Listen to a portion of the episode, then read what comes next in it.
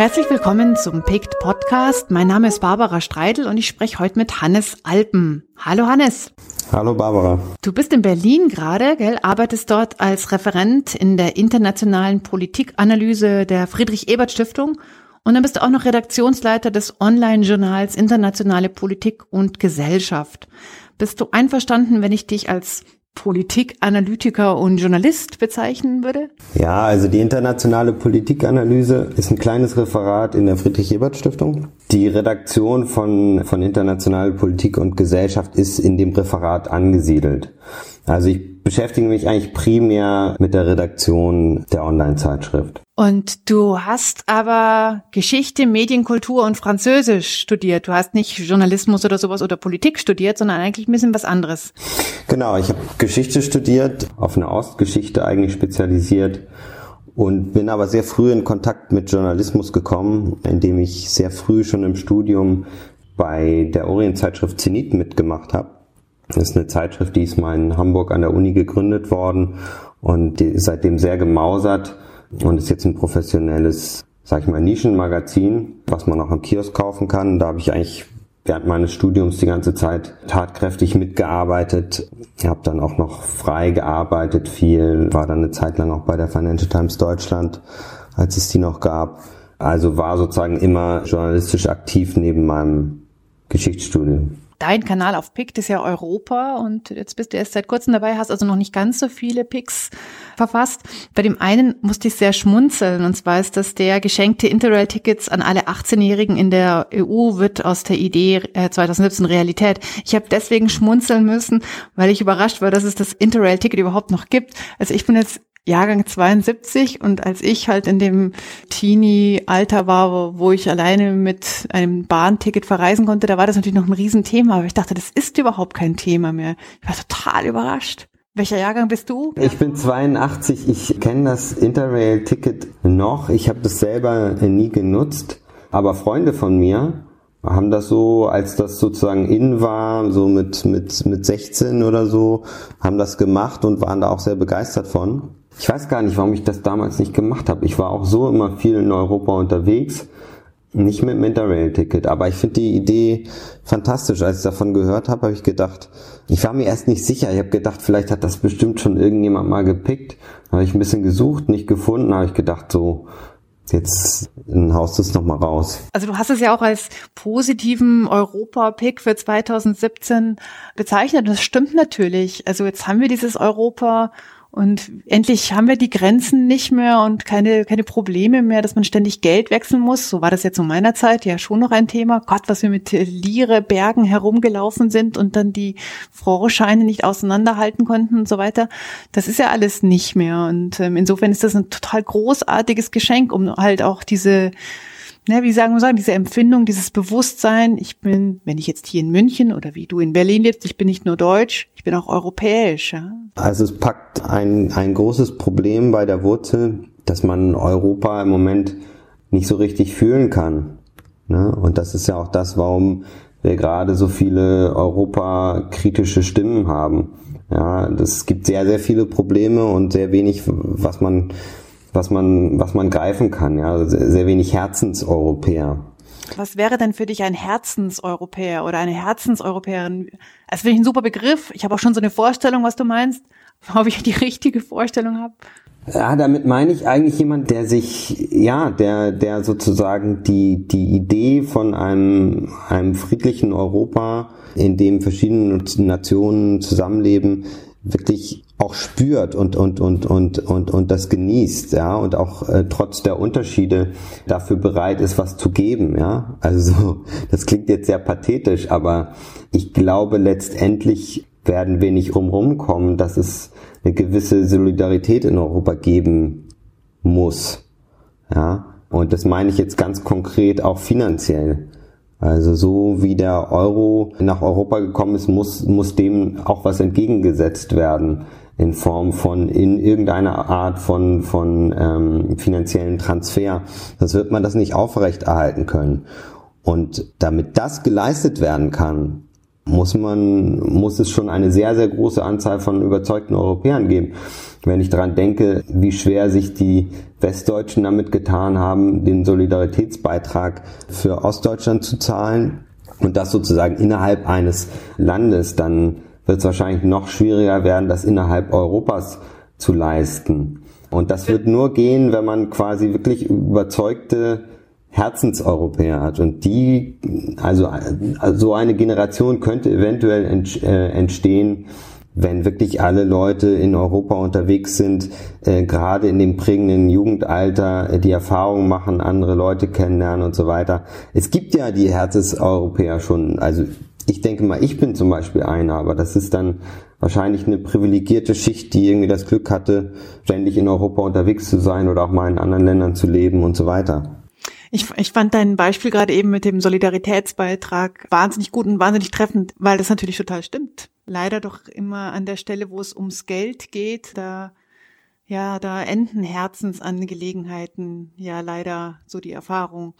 Also es ist eine ganz natürliche Reaktion, dass man, wenn es ums Geld geht, dass es dann schwierig wird. Wir haben im, im letzten Jahr haben wir eine große repräsentative Umfrage gemacht in, in acht Ländern, wo wir mal so gefragt haben, wo die Bürgerinnen und Bürger in, in Europa eigentlich mehr Europa wollen und wo sie weniger Europa wollen, weil das ja immer so die Frage ist, die im Raum stand, irgendwie mehr Europa oder weniger Europa. Und wir wollten mal wissen, in welchen Punkten eigentlich. Und da ist ziemlich klar geworden, also es gibt Mehrheiten für mehr Europa in bestimmten Bereichen, also zum Beispiel so Außen- und Sicherheitspolitik.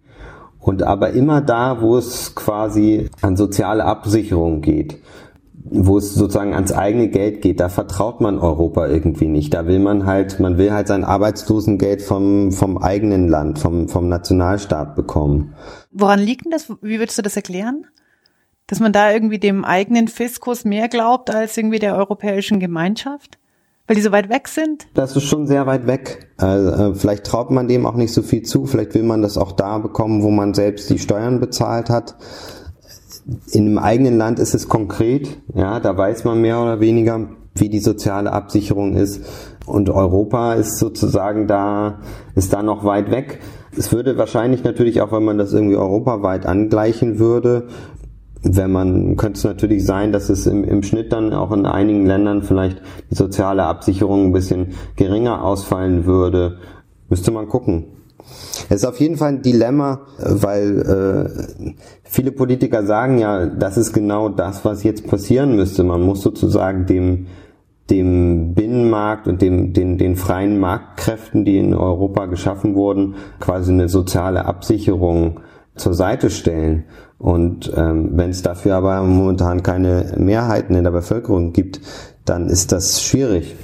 Hast du mh, mm, mh, mm, vielleicht eine Art private Vision für Europa 2017? Also es ist ja letztes Jahr doch der blöde Brexit passiert. Jetzt gibt's in diesem Jahr große Wahlen in Frankreich, in Deutschland und ja, nach den Wahlen in den USA glaubt ja niemand mehr an das, was in den Medien analysiert wird oder so. Hast du eine Vision, wie es weitergehen wird, wie die Stimmung sich jetzt hier in Europa verändert zum Thema Herzenseuropäer, Herzenseuropäerinnen? Ja, ehrlich gesagt bin ich relativ pessimistisch aus dem letzten Jahr gekommen. Also das letzte Jahr war einfach der Horror, wo man wirklich immer gedacht hat, okay, was kann jetzt noch kommen? Ja. Also da ist und dann man, kam doch noch was, ja. Da kam dann doch noch was. Also da ist man irgendwie morgens aufgewacht und in der Nacht zuvor waren war ein Anschlag in Nizza und 90 Leute wurden überfahren und dann ist man abends kommt man nicht schlafen, weil in der Türkei geputscht wurde, ja. Ich glaube, das war am selben Tag noch. Oder auch Brexit, ja, also eins nach dem anderen. Da war dann Brexit, das hat, das hatte schon keiner erwartet. Und dann irgendwie ein paar Tage später haben sich dann die Verantwortlichen von Brexit auch irgendwie aus der Affäre gezogen und da ist einfach so viel passiert. Und wenn man dann da in einer äh, äh, Redaktion von, von, äh, von einer Online-Zeitschrift arbeitet, die sich mit internationalen Beziehungen beschäftigt, da war natürlich einiges los. Dann Trump, und du hast jetzt gerade Deutschland und Frankreich aufgezählt, aber was wir nicht vergessen sollten, sind jetzt Wahlen in den Niederlanden, äh, wo Gerd Stimmt, Wilders, ja äh, mhm.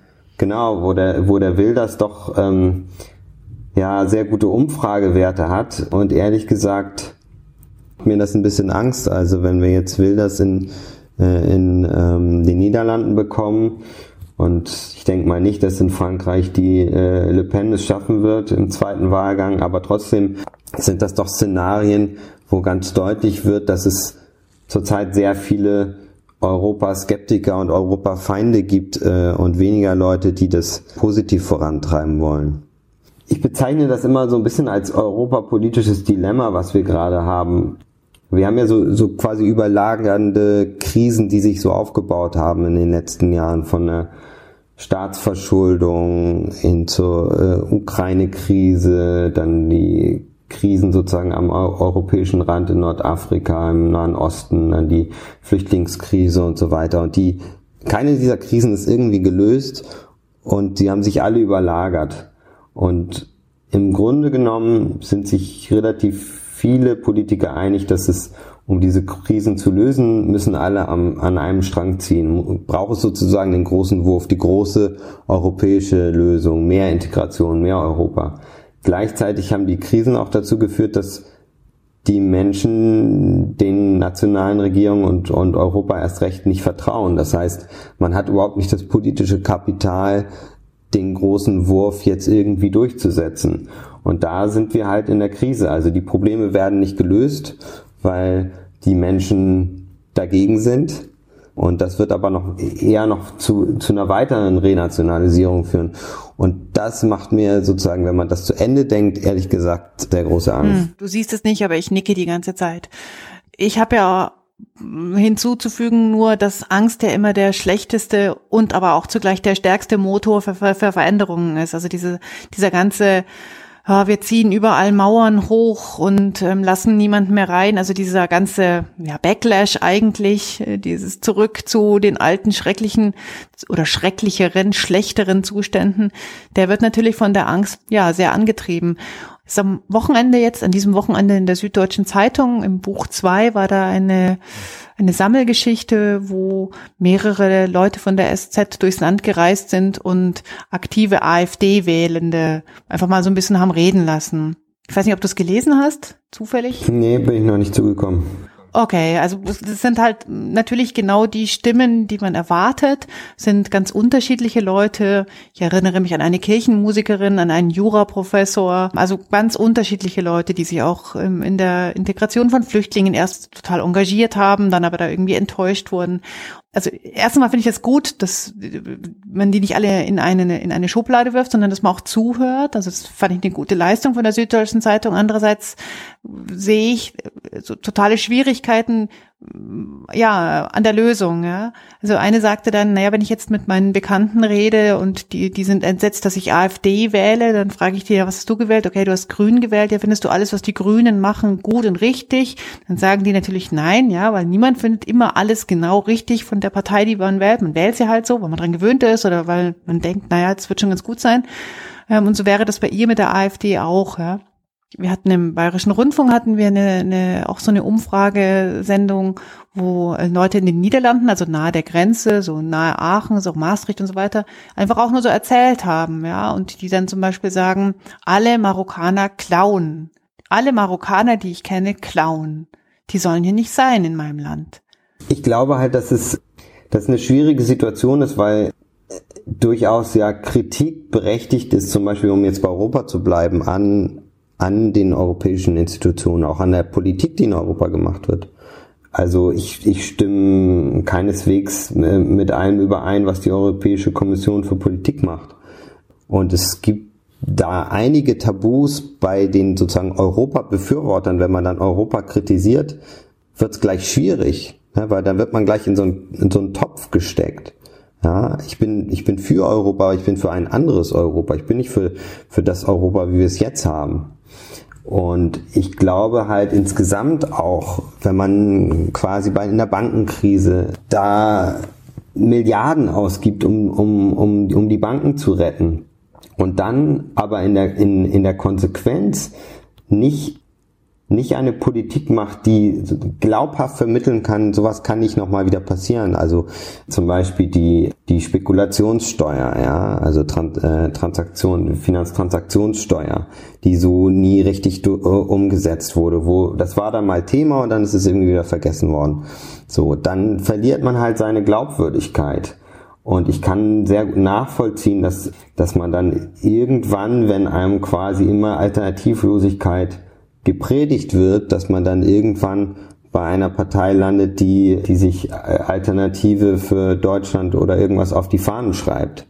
Naja, weil halt ähm, nicht alle Menschen auch in der Lage oder die Bereitschaft haben, alles wirklich bis zum Schluss durchzudenken, weil das sind ja doch auch durchaus komplizierte Zusammenhänge. Und da ist dann eine einfache Antwort wie, wir bauen jetzt aber eine Mauer und wir müssen jetzt halt einfach eine Passkontrolle einführen oder was auch immer was, oder wir wollen eine Obergrenze, wie das Herr Seehofer hier in Bayern sagt. Das erscheint einem dann eine gute Lösung zu sein, weil es eben eine im ersten Moment sehr einfache Lösung ist und ähm, viele Leute ja auch gar nicht stundenlang weiter nachdenken wollen. Naja, aber wo kommen wir denn dann dann hin, wenn wir das nun wirklich machen? Was bedeutet das dann nun wirklich? Also ich finde es sehr schwierig. Ich, ich, ich habe halt einige Leute getroffen, wo ich individuell sehr, sehr gut nachvollziehen konnte, warum die frustriert waren. Das war ähm, zum Beispiel ein, ein Taxifahrer bei mir in der Nachbarschaft, der fragte mich dann, als er mich abgeholt hat, wie lange ich hier schon wohne. Und ich wohne hier seit ja, anderthalb Jahren äh, in, in Berlin-Kreuzberg. Er sagt, ja, ich bin hier aufgewachsen. Und er, er wohnt, glaube ich, in einer, in einer Baugenossenschaft oder irgendwie irgendwas, auf jeden Fall in einer Einzimmerwohnung und er bemüht sich seit Jahren, dass er in eine Zweizimmerwohnung in demselben Haus kommen kann. Und das ist ihm immer nicht gewährt worden. Ich weiß nicht genau, was die Hintergründe sind. Kann ja sein, dass es irgendwie finanzielle Gründe oder weiß ich was. Auf jeden Fall wurde ihm das immer nicht gewährt. Und jetzt ist die Ansage, dass da eine Flüchtlingsfamilie reinkommt. Und das ist halt jemand, der ist hier geboren. Ich finde, der sollte auch nicht sozusagen aus seinem Kiez vertrieben werden. Und der hat sich halt um eine Zwei-Zimmer-Wohnung gewöhnt. Der war so Mitte 40, kann ich auch gut nachvollziehen, dass er dann irgendwann sozusagen sich vergrößern will. Und dann kommt jemand anders da rein. Und der fühlt sich vor den Kopf gestoßen. Der hat nicht gesagt, dass er AfD wählt, aber ich glaube, dass es halt viele Fälle gibt, die sehr kompliziert sind, weil auf dem Papier wurde ja in dem Moment wahrscheinlich alles richtig gemacht. Da hat die Stadtverwaltung geguckt, okay, wir wollen jetzt nicht irgendwie die Flüchtlinge alle an einem Ort unterbringen, dass sie immer nur äh, äh sozusagen unter sich hocken, sondern die sollen schön aufs Stadtgebiet verteilt werden, untergebracht werden und so weiter. Das heißt, auf dem Papier ist eigentlich alles geglückt. Und in der Realität ist da aber der Nachbar dann extrem frustriert. Und das sind so Beispiele, wo es, wo es, glaube ich, kompliziert wird. Ich finde das ein ganz, ganz, ganz gutes Beispiel, weil es eben zeigt, dass es eben nicht reicht, wenn man einen guten Plan hat. Zum Beispiel, wir verteilen die ähm, 100 Flüchtlinge gleichmäßig über der in der Stadt, damit es da kein Ghetto gibt. Ja, das ist ein guter Plan. Äh, aber gleichzeitig ähm, müsste es halt noch einen anderen Plan gehen. Aber was ist denn das für Ecken, wo wir die verteilen? Ja, also das ist. Ich habe immer gedacht, dass deutsche Behörden, also das ist das deutsche Gründliche, was ich mir gedacht habe, dass die alle wahnsinnig gut vernetzt sind, ja, also dass dann das Amt, das die ähm, Wohnungsplätze sucht für die ähm, für die Flüchtlinge, dass die zum Beispiel wissen, wo sind Leerstände und wo ähm, sind da Genossenschaftswohnungen, wo irgendeiner drauf wartet, dass die vernetzt sind miteinander. Aber sie sind's halt nicht, ja, vielleicht weil es zu viele sind oder weil es diese Querverbindungen vorher nie geben musste.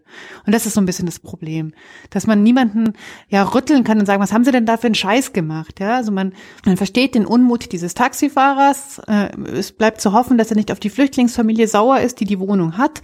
Aber wen rüttelt der denn jetzt? Ja, also äh, sagt er seinem Genossenschaftswohnungsbesitz ähm, Ansprechpartner, was haben Sie für einen Scheiß gemacht oder dem Amt für äh, Migration? Wer ist es denn, ja? Und es ist halt immer keiner. Und das ist so Kafkaeskt. Und ich glaube, das ist das, was die Leute so wahnsinnig frustriert oder viele Leute sehr frustriert.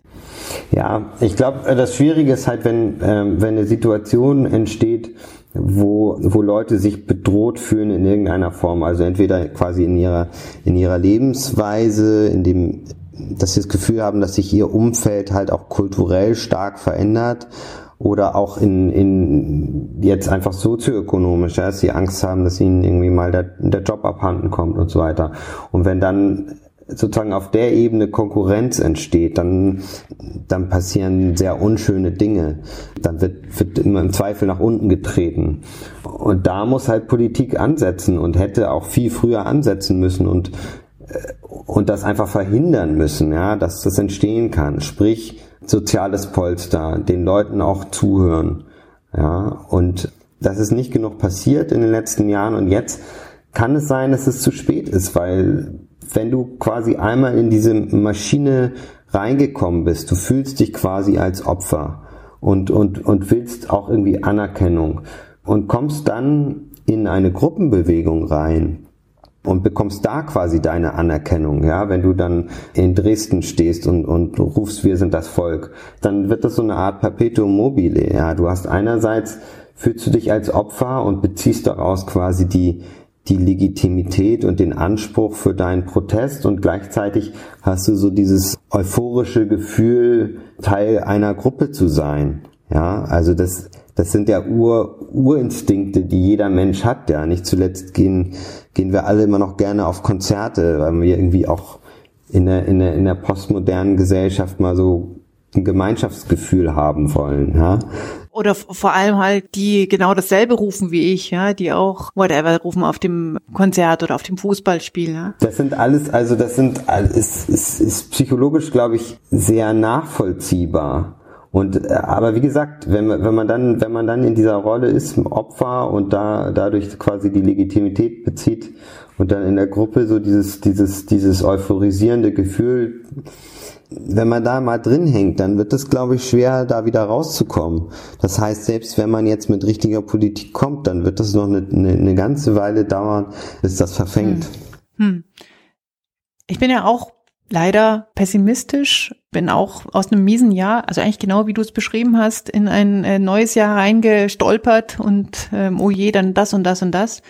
Aber gibt es noch irgendwas Positives, was wir finden können? Irgendwas Gutes? Haben wir vielleicht den Zenit des Schlechten schon erreicht? Kann es jetzt eigentlich nicht noch beschissener werden oder schwieriger? Also das war ja, das war ja auch so ein bisschen der Ansatz, als ich überlegt habe, okay, was pick ich jetzt, ähm, um vielleicht nochmal den Bogen zu, äh, zu schließen. Und ich denke mal, da wird auch nochmal das eine oder andere kommen. Das ist dann vielleicht nicht immer, immer die eine große Lösung für alles, aber es sind halt die kleinen Ansätze, so wie das Free Interrail. Ich könnte mir vorstellen, dass ich auch nochmal den Timo Wölken picke. Das ist ein 30-jähriger, 31-jähriger junger Europapolitiker, der jetzt angefangen hat im November seinen Politikeralltag so in, in so einem Vlog zu, zu begleiten oder zu beschreiben. Ja, der filmt sich quasi den ganzen Tag und erklärt, wie das so ist in seinem Abgeordnetenbüro und im Europaparlament und filmt da und erklärt, wie so sein Politikeralltag ist.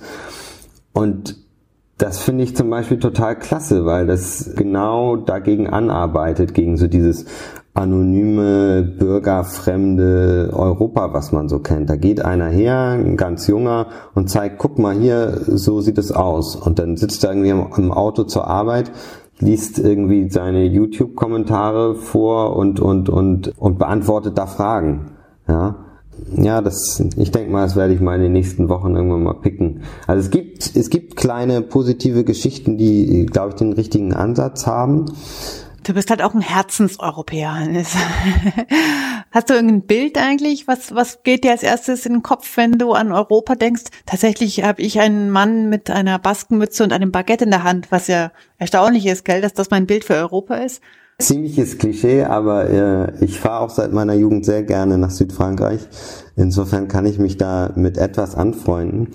Für mich ist es tatsächlich so dieses Gefühl, wie du vorhin auch schon sagtest, so keine Grenzen mehr. Wir sind früher viel nach Dänemark gefahren. Ich komme eigentlich aus Hamburg.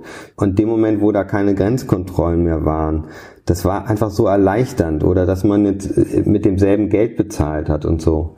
Und ich war jetzt im November gerade wieder in Frankreich und war erschrocken, dass ich da eine Dreiviertelstunde am Flughafen warten musste bei der Passkontrolle bei Ein- und Ausreise, ja, weil die wegen ihrer, ihrer Notstandsgesetze jetzt gerade wieder alle Grenzen kontrollieren.